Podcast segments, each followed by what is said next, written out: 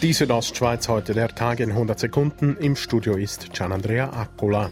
Zwischen Mitte Mai und Anfang Juni sind im Churer Rheintal mehrere Einbruchdiebstähle in Restaurants oder Geschäftsgebäude und auch in Fahrzeuge verübt worden.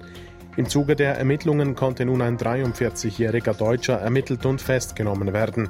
Er ist geständig, diese Einbruchserie verübt zu haben, wie die Bündner Kantonspolizei mitteilt.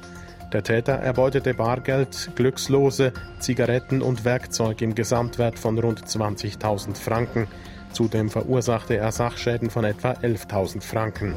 Die Rätische Bahn kauft insgesamt 56 neue Triebzüge mit dem Namen Capricorn. Zwei dieser Capricorns sind seit einigen Wochen im Einsatz. Ein erstes Fazit zieht Uwe Hartmann von der RHB. Natürlich gibt es Kinderkrankheiten, Kleinigkeiten bei jedem neuen Fahrzeug, aber äh, es ist im Verhältnis ist es wirklich ein zuverlässiges Fahrzeug. Die Beschaffung der insgesamt 56 Capricorn-Triebzüge kostet rund 534 Millionen Franken.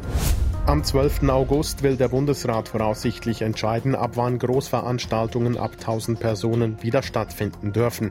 Veranstaltungstechniker hoffen auf eine baldige Lockerung, so etwa der Bündner Philipp Benesch. Nützt nichts, wenn wir jetzt da auf depressiv machen, dass wir nicht positiv denken und wir müssen die Hoffnung haben, dass es besser kommt, weil sonst können wir ja halt dicht machen. Der achte Kunstpreis des Schweizer Alpenclubs geht nach Graubünden. Gabriela Gerber und Lukas Badil erhalten für ihre scharfsinnige und humorvolle Auseinandersetzung mit dem voralpinen Raum den SAC Kunstpreis 2020. Die Werke der Preisgewinner aus Graubünden werden laut einer Medienmitteilung im Alpinen Museum der Schweiz in Bern präsentiert. Die Südostschweiz heute der Tag in 100 Sekunden, auch als Podcast erhältlich.